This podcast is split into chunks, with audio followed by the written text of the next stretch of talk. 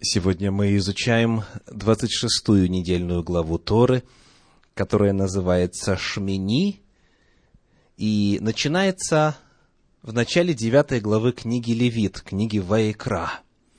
Левит, 9 глава, 1 стих, вплоть до конца 11 главы.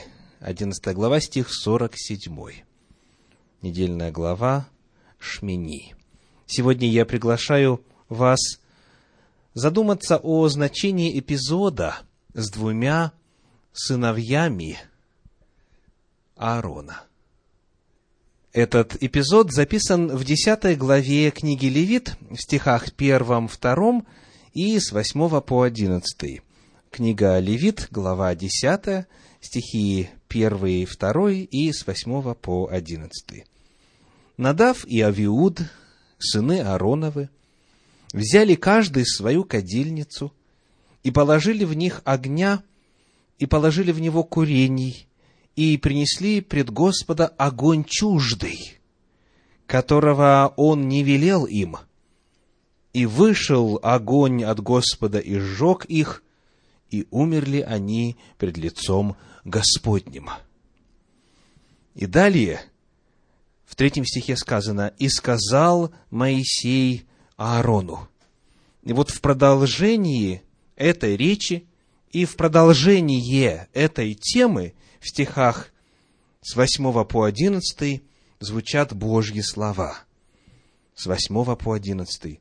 «И сказал Господь Аарону, говоря, «Вина и крепких напитков не пей ты и сыны твои с тобою, когда входите в скинию собрания, чтобы не умереть» это вечное постановление в роды ваши, чтобы вы могли отличать священное от несвященного и нечистое от чистого, и научать сынов Израилевых всем уставам, которые изрек им Господь через Моисея.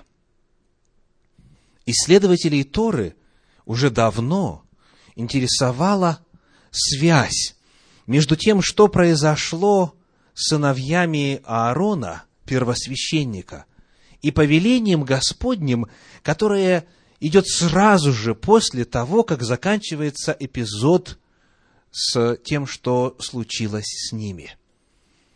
И исследователи Торы предлагали разные объяснения и причин того, что произошло, а главное, как связаны эти два фрагмента. Поражение их огнем, огнем от Господа – и повеление, вина и крепких напитков не пей ты и сыны твои с тобою, когда входите в скинию собрания, чтобы не умереть. Сегодня об этом наш с вами разговор. Прежде всего, что такое огонь чуждый? Какой огонь был принесен и что в нем было неладно? Почему Господь его не принял? вот это воскурение Фимиама. Почему он так отреагировал? Контекст, а именно два последних стиха предыдущей девятой главы, дает нам ответ на этот вопрос. Левит, девятая глава, стихи 23 и 24. Читаем. «И вошли Моисей и Аарон в скинию собрания, и вышли, и благословили народ и явилась слава Господня всему народу. И вышел огонь от Господа, и сжег на жертвеннике все сожжения и тук, и видел весь народ, и воскликнул от радости и пал на лицо свое. Девятая глава описывает завершение посвящения Аарона и его сыновей священников на священнодействие. Семь дней длилось посвящение. И вот когда уже весь процесс был закончен, когда и скиния, святилище было посвящено, и служители были посвящены, сам Господь лично зажег огонь на жертвеннике. И как мы в свое время исследовали с вами, этот огонь по заповедям Торы нужно было всегда сохранять. Этот огонь, сказано, непрестанно должен гореть. Потому что жертвы можно было приносить на том огне, который Господь сам дал. Это был Божий огонь, священный огонь. И вот сразу, после того, как Господь таким явным образом послал свое одобрение тому, что было построено, а перед этим пожертвовано, щедро пожертвовано от народа, после того, как Господь осветил этот жертвенник, тут же сразу же описывается, что сделали Надав и Авиуд. Они взяли и подложили какой-то другой огонь. И вот как это комментируется в классическом иудейском комментарии Санчина. Надав и Авигу не взяли угли, оставшиеся от тех дров, которые лежали под жертвами, и сгорели от спустившегося с небес огня, а разожгли на верхней площадке жертвенника другой костер и набрали из него в свои совки горящие угли. Чуждый огонь означает по своему почину разведенный огонь. Не тот, который послал Господь для того, чтобы служить. И в ответ разразился Божий гнев. Помните, что вышло, чтобы наказать этих сынов? Огонь. Тот же самый Божий огонь, который пожрал жертву, все сожжения, который зажег жертвенник, содержимое на нем, он же, когда Надав и Афиуд принесли чуждый огонь, свой огонь, самодельный огонь, этот же самый огонь Господень теперь поразил их.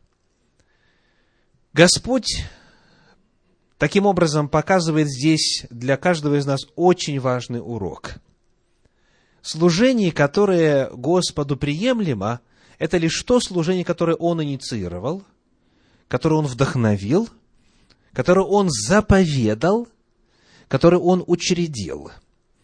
Сказано, что они принесли огонь чуждый, которого Он, Господь, им не повелел.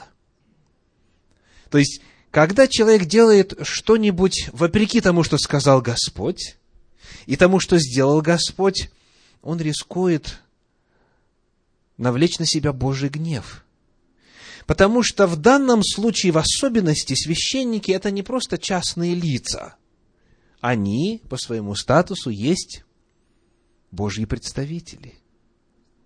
Весь народ в лице священников видит Бога и должен видеть Бога.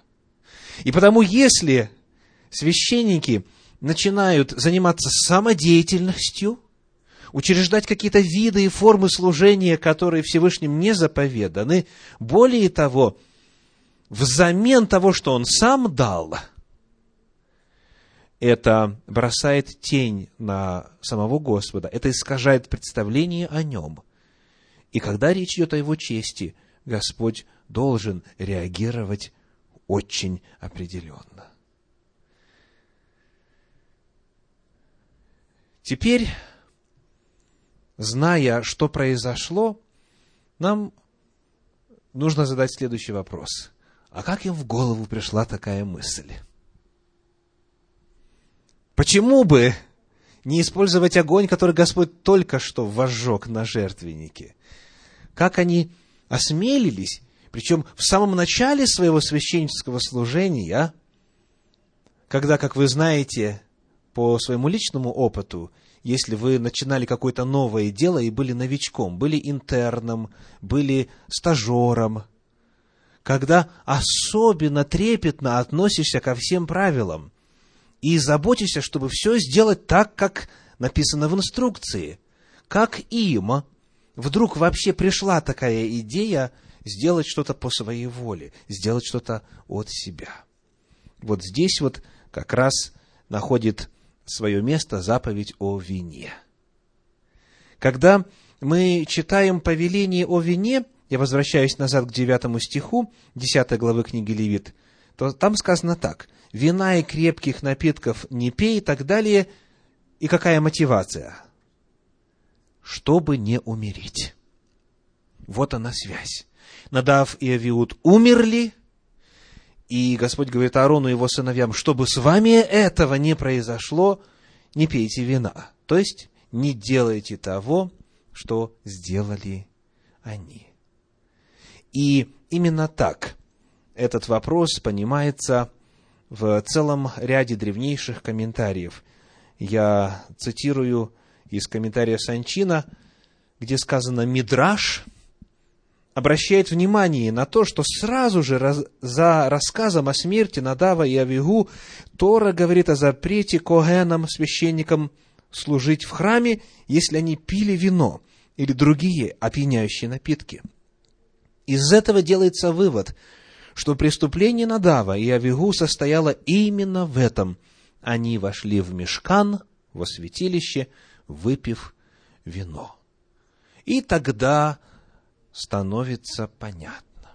Когда человек не трезв, когда он находится в состоянии алкогольного опьянения, он вполне способен на то, чтобы самое святое, самое возвышенное снизить, лишить его статуса, смешать с обыденным и таким образом нарушить волю Божью.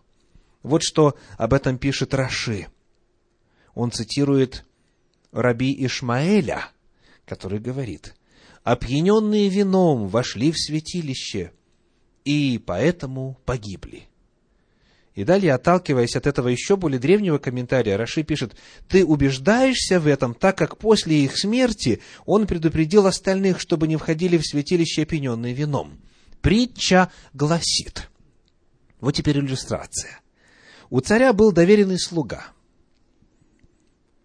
как находим в Мидраше Вайкра Раба. Однажды царь сурово покарал его, но никто не знал причины немилости – когда же царь взял себе другого слугу, он предостерег его и дал ему определенные наставления. Из этого поняли, чем провинился первый слуга. Также сказано, «И вышел огонь от Господа и пожрал их, и нам неизвестно, из-за чего они умерли. Однако из того, что заповедал Аарону и сказал, вина и хмельного не пей, мы знаем, что умерли от вина». Вот комментарий Раши. Таким образом, два понятия – чуждый огонь и причина чуждого огня – состояние алкогольного опьянения. И вот теперь именно эту тему я приглашаю вас проследить в Торе чуть шире. Тора об употреблении алкогольных напитков. Как, согласно закону Божию, следует к ним относиться. Давайте посмотрим, какие причины Всевышний приводит, когда дает эту заповедь, помимо уже указанной, чтобы не умереть, то есть в целях самосохранения. И далее читаем, сказано в стихах 9, 10 и 11 это вечное постановление в роды ваши, чтобы, вот цель, чтобы вы могли отличать священное от несвященного и нечистое от чистого. Вот первая цель. Чтобы вы были в состоянии, стихи с 9 по 11, 10 главы, чтобы вы были в состоянии что делать? Отличать. Отличать. Это базовое понятие святости – все в мире, согласно воле Божьей, делится на богоугодное и богопротивное. Грех и соблюдение закона. Святое и обыденное. Потому в основе святости, в основе, в принципе, духовного опыта стоит вот эта способность различать, ориентироваться, быть в состоянии сказать, где Божья воля, а где нарушение Божьей воли. Это ключевой вопрос. Как узнать, как определить? И Господь говорит, для того, чтобы вы были в состоянии отличать священное от несвященного и нечистое от чистого, не пей вина и секера. Какая указана вторая цель? И сказано, чтобы вы могли, 11 стих, научать сынов Израилевых всем уставам, которые изрек им Господь через Моисея, чтобы вы были в состоянии учить других. Не пейте вина и секера. Вот теперь я приглашаю вас проанализировать ответ на следующий очень важный вопрос. Каково время продолжительности действия этой заповеди и каковы сферы, каковы места, где эту заповедь нужно соблюдать? Ну, первый вопрос простой, надеюсь. Время как указано? Сколько эта заповедь должна действовать? Без ограничения. Ибо сказано в конце 9 стиха, это вечное постановление в роды ваши. То есть, доколе поколения друг друга сменяют, эта заповедь будет действовать. Это вечное постановление, и уточняется, что именно в продолжении последующих поколений. Теперь, в каком месте действует эта заповедь? Какое первое явное место указано здесь, в этом отрывочке? Святилище. Да? Сказано, снова возвращаемся к началу 9 стиха, «Вина и крепких напитков не пей ты и сыны твои с тобой, когда входите в скинию собрания». То есть, в месте богослужения алкоголь и содержащие напитки употреблять нельзя. Правильный вывод мы сделали или нет?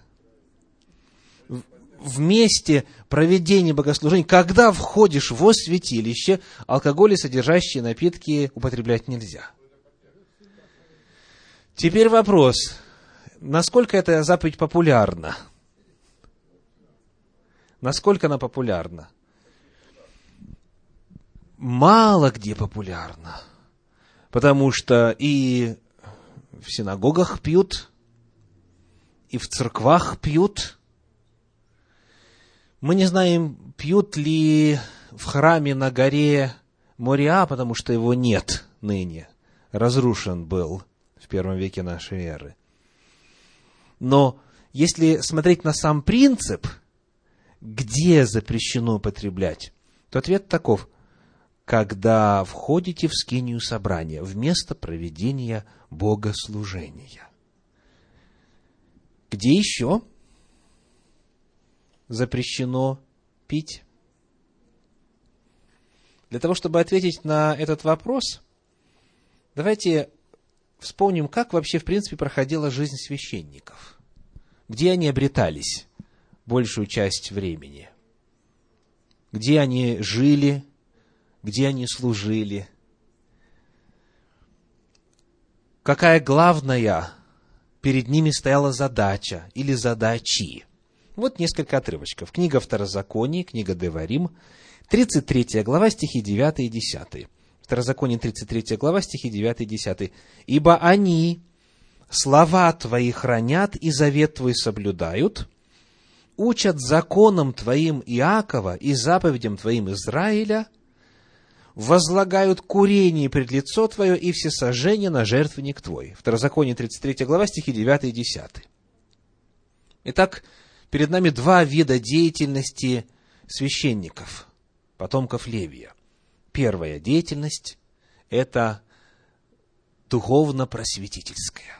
Сказано, поскольку они Твои слова хранят, они учат законам Твоим Иакова и заповедям Твоим Израиля. Они учителя, они законоучителя. Они хранят ведение и учат народ. А вторая функция какая? Они занимаются литургическими видами служения Господу. То есть, сказано, они возлагают курение перед лицо Твое и все сожжения на жертвенник Твой. То есть вторая функция их церемониальная. Они служат, собственно, в храме. Все, что предписано, все, что необходимо было совершать в храме, вот они это делают. Итак, вот из этого состояла жизнь священников. Учить народ и затем священно действовать, собственно, служить литургию в храме. В книге пророка Малахии во второй главе, в седьмом стихе об этом сказано так. Малахии, вторая глава, стих седьмой. «Ибо уста священника должны хранить ведение, и закона ищут от уст его, потому что он вестник Господа Саваофа». И теперь вопрос. Коль скоро мы помним, что им нельзя было пить, тогда, когда они входят во святилище, чтобы священно действовать, и, во-вторых, им нельзя пить тогда, когда они научают сынов Израилевых всем уставам и так далее, то вот нам осталось ответить на вопрос, где это, в свою очередь, происходило, где они учили народ, в каком месте, или, может быть, в каких местах. Вот что говорит Тора, книга числа, книга Бемидбар, 35 глава, стихи 7 и 8. Книга числа, 35 глава, стихи 7 и 8. Всех городов, которые вы должны дать левитам, будет 48 городов с полями при них.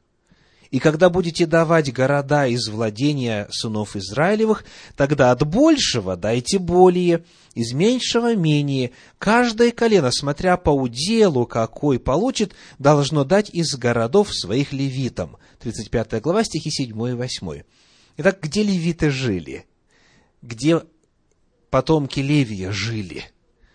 По всему Израилю. В зависимости от территории и густонаселенности того или иного колена пропорционально было разделено число левитских городов. И потому главное место деятельности, главное место служения, место, где вот они должны были учить и научать и преподавать закон Божий, это были вот эти 48 городов левитов по всему Израилю. То есть всегда поблизости, по соседству, рядом с вами – если вы живете в Древнем Израиле, был город левитов. И если сделать еще один шаг и задать вопрос, а каково было соотношение распределения времени между литургической деятельностью, служением, собственно, в храме, и просветительской деятельностью, деятельностью по научению закону, то Священное Писание рассказывает следующее. Были созданы 24 череды, были созданы 24 группы – во главе священников, и, то есть во главе священники и левиты, которые им помогали. То есть все колено Левия было разделено на 24 группы. И в порядке очереди, который по жребию вот этот вопрос был решен в свое время – порядке очереди они из одного из этих 48 городов приходили и служили там во храме. Если вы разобьете литургический год на 24 череды, сколько получится приблизительно? Приблизительно две недели. То есть только лишь две недели в году представители колена Левия, вот эта череда, одна из 24, служили в храме. Соответственно, все остальные недели года они что делали? Учили. Учили, воспитывали, наставляли и так далее. Они проводили все недели в году в городах левитов и только на две недели приходили служить в храм в Иерусалим. Так вот, теперь мы с вами в состоянии ответить на вопрос, на какую территорию распространяется запрет не пить вино. Давайте теперь прочитаем снова книгу Левит, 10 главу, стихи с 9 по 11, и, зная то, что мы знаем, попытаемся сделать некоторые выводы. «Вина и крепких напитков не пей ты и сыны твои с тобою, когда входите в скинию собрания, чтобы не умереть. Это вечное постановление в роды ваши, чтобы вы могли отличать священное от несвященного и нечистое от чистого, и научать сынов Израилевых всем уставам, которые изрек им Господь через Моисея. Не пейте вина, чтобы вы могли служить по заповеди и учить по закону. Соответственно, обращаюсь теперь к комментарию Санчина, в данном случае это выражение нужно понимать как распространяющееся не только на то, что связано со служением, но и на то, с чем человек сталкивается в жизни. Глав... Задача Коэна – научить сынов Израиля различать между будничным и святым, между светом и тьмой, между чистым и нечистым, между правильным и неправильным. И потому вот это выражение о том, чтобы вы могли отличать, оно, согласно комментарию Санчина, касается не только храма, но и всей жизни. Иными словами, вывод таков.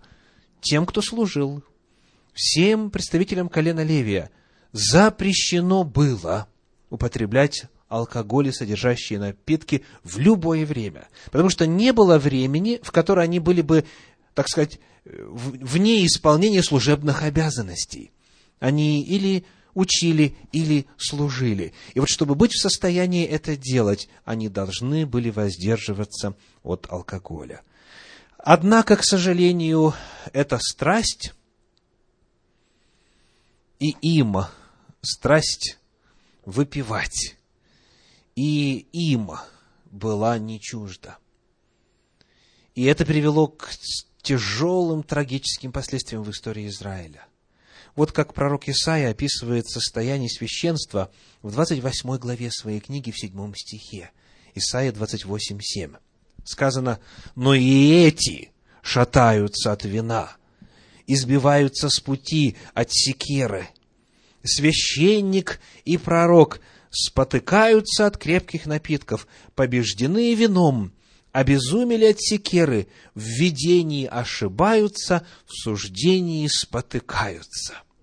То есть те, кто должны были заниматься служением Господу по закону, кто должен, должен был учить в соответствии с волей Божьей, они повторяли грех Надава и Авиуда. Что тогда можно было ожидать от народа?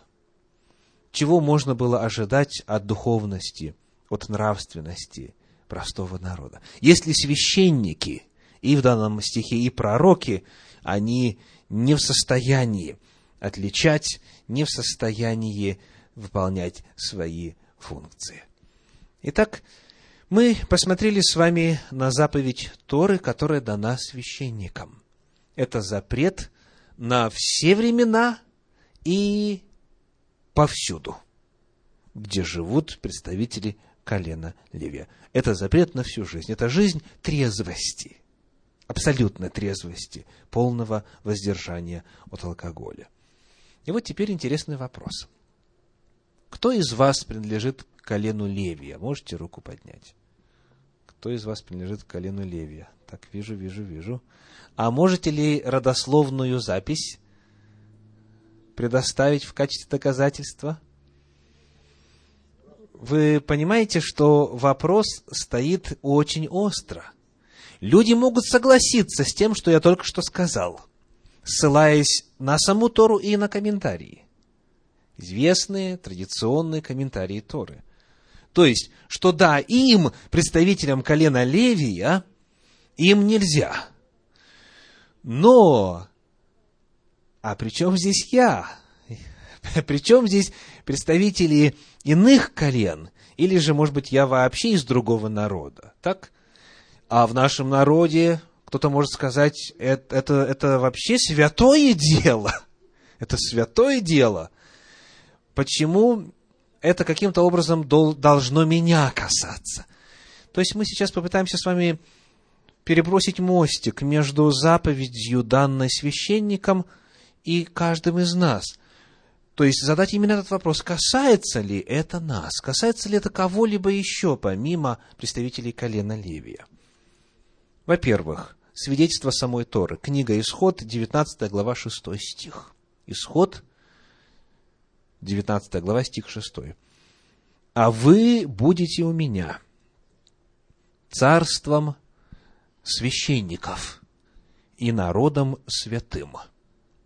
Вот слова, которые ты скажешь кому? Сынам Израилевым. Книга Исход, 19 глава, 6 стих. Итак, вы будете у меня царством священников, вы, сыны Израилевы. То есть, все те, кто вступил в завет с Господом у горы Синай, они все названы священниками. И потому, даже если пока мы еще не доходим до апостольских писаний, где во втором послании Петра, во второй главе, в девятом стихе сказано, «Но вы род избранный, царственное священство, народ святый, люди, взятые в удел, дабы возвещать совершенство, призвавшего вас из тьмы в чудный свой свет». И далее десятый стих, «Некогда не народ, а ныне народ Божий, некогда не помилованные, а ныне помилованные». То есть даже те, которые не происходят от Авраама по плоти, те, кто раньше не был народом Божьим, язычники по происхождению, они, обращаясь к Господу, становятся частью народа Божьего. И потому они тоже включаются в это царственное священство.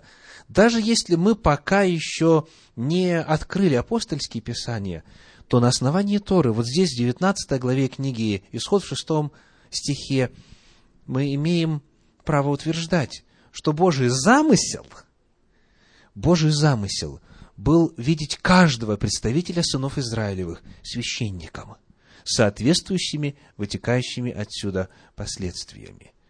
И далее, когда мы смотрим на то, что Господь давал вот этому царству священников на протяжении сорока лет в пустыне, вот когда не было никаких внешних факторов. Библия совершенно определенно подчеркивает, что Бог им никогда не давал алкоголя. Вот давайте прочитаем об этом в книге Второзаконие в 29 главе стихи 5 и 6. Второзаконие 29 глава стихи 5 и 6. «Сорок лет водил вас по пустыне, и одежды ваши на ваш не обветшали, и обувь твоя не обветшала на ноге твоей, хлеба вы не ели, и вина, и секера не пили, дабы вы знали, что я, Господь, Бог ваш. Это очень интересное заявление. Книга Второзакония, 29 глава, стихи 5 и 6. Когда Господь определял жизнь Израиля, Библия подчеркивает, что на протяжении этих 40 лет вина и секера вы не пили, дабы вы знали, что я Господь Бог ваш. Таким образом, Отсюда можно сделать вывод о том, что понятие о полном воздержании от, от алкоголя содержащих напитков было Божьей волей для всего народа. И эта Божья воля исполнялась, по крайней мере, тогда, когда Господь управлял народом. Сорок лет. Ни капли, как говорят на Руси. Ни капли.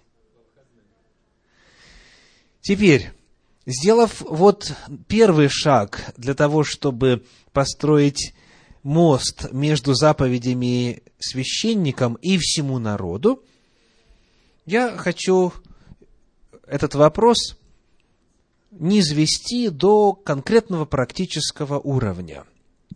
Для этого хочу обратиться к правилам дорожного движения в штате Вашингтон.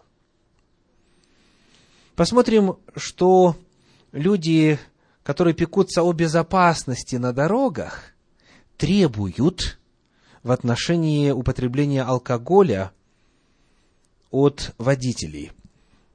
Цитирую со страницы 82. Алкоголь, сказано, снижает быстроту реакции, необходимую для безопасного вождения. Из желудка алкоголь всасывается в кровь и поступает ко всем органам. Алкоголь поступает в мозг через 20-40 минут после употребления. Алкоголь оказывает воздействие на те участки мозга, которые отвечают за способность оценивать ситуацию. Знакомо звучит?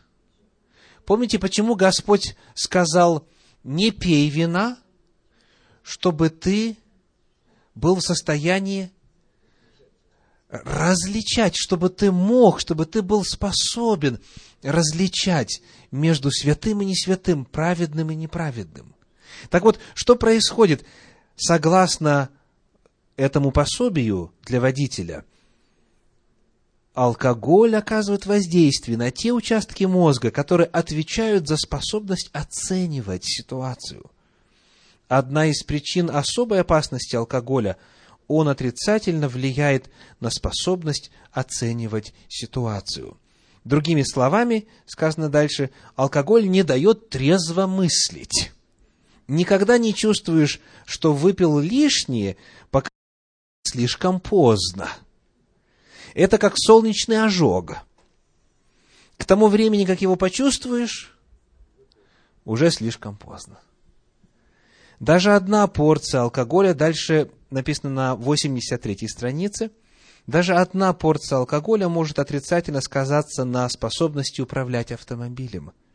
После двух или более порций алкоголя водитель считается неспособным к употреблению автотранспортным. Вождение в таком состоянии является достаточным основанием для ареста. Ну и вот что такое порция? Что такое порция? Типичная порция алкогольного напитка является полторы унции, 44 миллилитра 40-процентного алкогольного напитка. Одна стопка. Это вот порция. Дальше 12 унций пива, то есть 355 миллилитров. Это стандартная банка, бутылка, кружка или стакан. Или стакан вина 5 унций, 148 миллилитров. Это вот одна порция. То есть в зависимости от крепости, соответственно, варьируется и объем. Особые виды алкоголя могут содержать большее количество спирта и соответствуют нескольким порциям алкогольного напитка нормальной крепости. То есть, соответственно, даже если одну порцию, говорят специалисты, выпиваешь, то это воздействует негативно на способность оценивать ситуацию.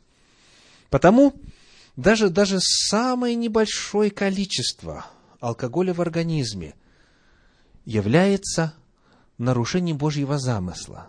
А Божий замысел заключался в том, чтобы человек был в состоянии различать. Из этого вся наша жизнь состоит. Делать правильный выбор.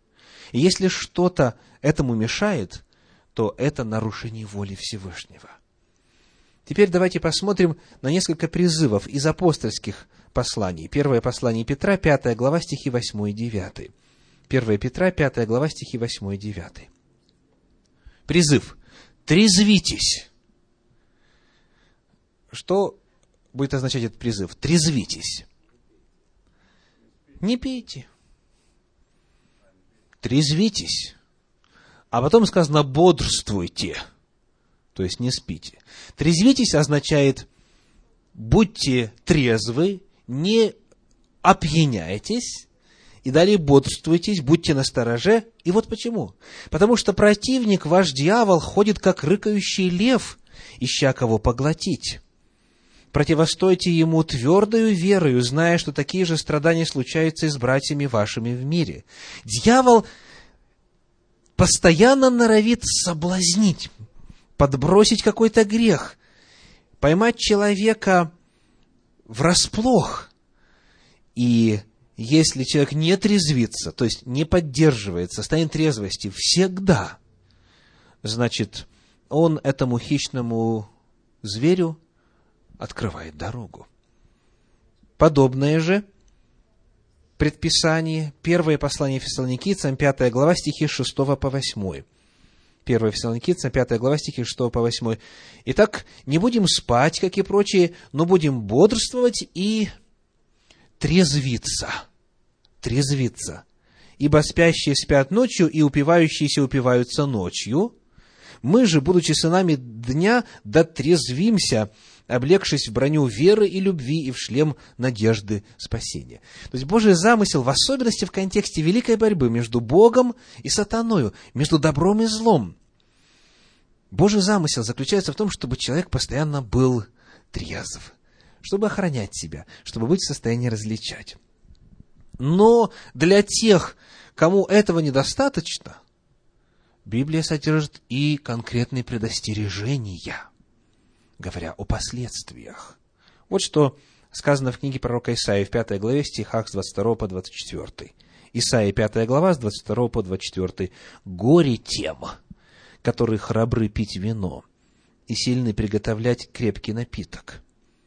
За то, как огонь съедает солому и пламя истребляет сено, так и стлеет корень их, и цвет их разнесется, как прах, потому что они отвергли закон Господа Саваофа и презрели слово святого Израилева». Исаии 5 глава, стихи с 22 по 24.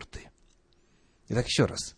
Горе тем, кто пьет, и тем, кто изготавливает, что с ними будет? Сгорят от Божьего огня, как Надав и Авиуд.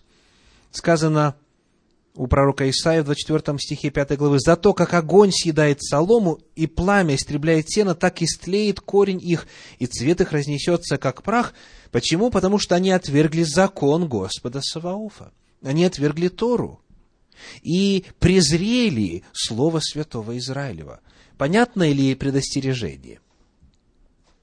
Очень ясно сказано, не правда ли?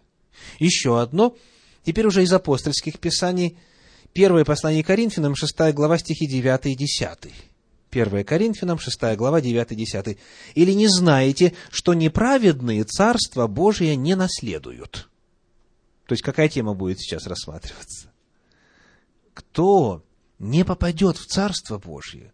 Очень серьезный вопрос, правда?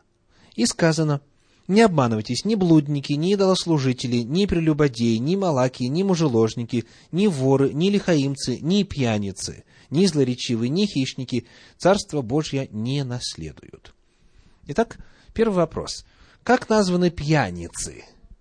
И какова их участь, согласно прочитанным стихам? Пьяницы как названы? Неправедники. Еще раз читаю. Или не знаете, что неправедные Царство Божие не наследуют? Двоеточие. И идет перечисление неправедных. Итак, пьяницы названы неправедными, и участь их какая? Царствие Божие не наследует.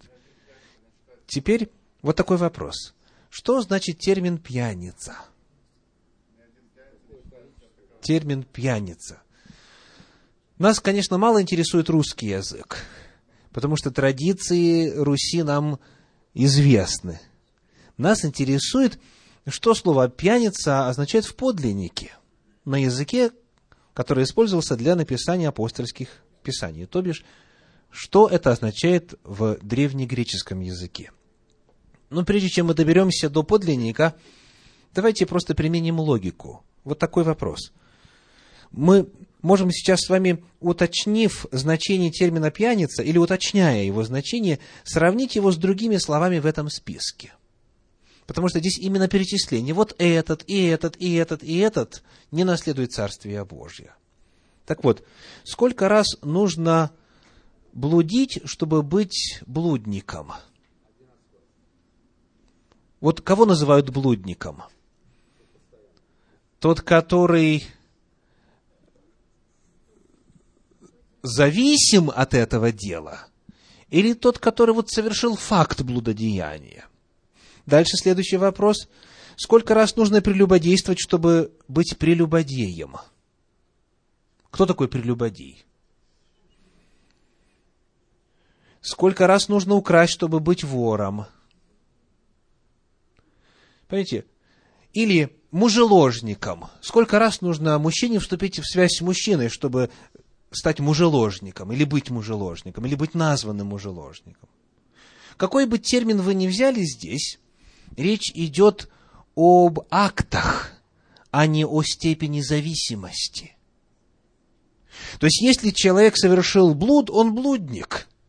Сто раз или один раз не имеет значения. Если он совершил воровство, он вор. И его будут судить как вора – а не как клептомана. Правда? Да, как вора засудят, а не как больного клептоманией. И так далее. То есть, мы находим, что все слова, которые вот здесь представлены, они описывают не степень зависимости от греха, а сам грех, сами нарушения и тех, кто нарушает закон Божий. В подлиннике теперь, если посмотреть, используется слово «метюсос».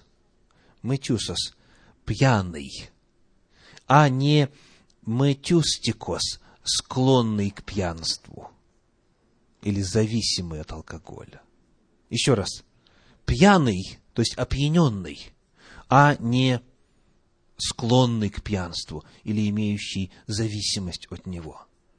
К великому сожалению, когда мы читаем Священное Писание в синодальном переводе, то вот именно в этом месте слово «пьяница» чаще всего понимается как вот алкоголик, у которого уже нет надежды. И потому, когда человек смотрит на себя в зеркало, выпив там пять рюмочек, он говорит, я пьяница? Да что вы, да что вы. Все подпольно, под полным контролем, никаких проблем. Нет, не о степени зависимости идет речь, а о факте. Итак, сегодня мы с вами рассматриваем заповедь, которая записана в 10 главе книги Левит. Божий замысел заключается в том, чтобы мы были трезвы, чтобы мы могли в сос... были в состоянии стоять на страже, чтобы дать меньше повода и места дьяволу и его соблазнам. Верно то, что в Священном Писании мы найдем упоминания того, как представители народа Божия употребляли алкоголь. Иной пил, и лота напоили, и так далее, и так далее.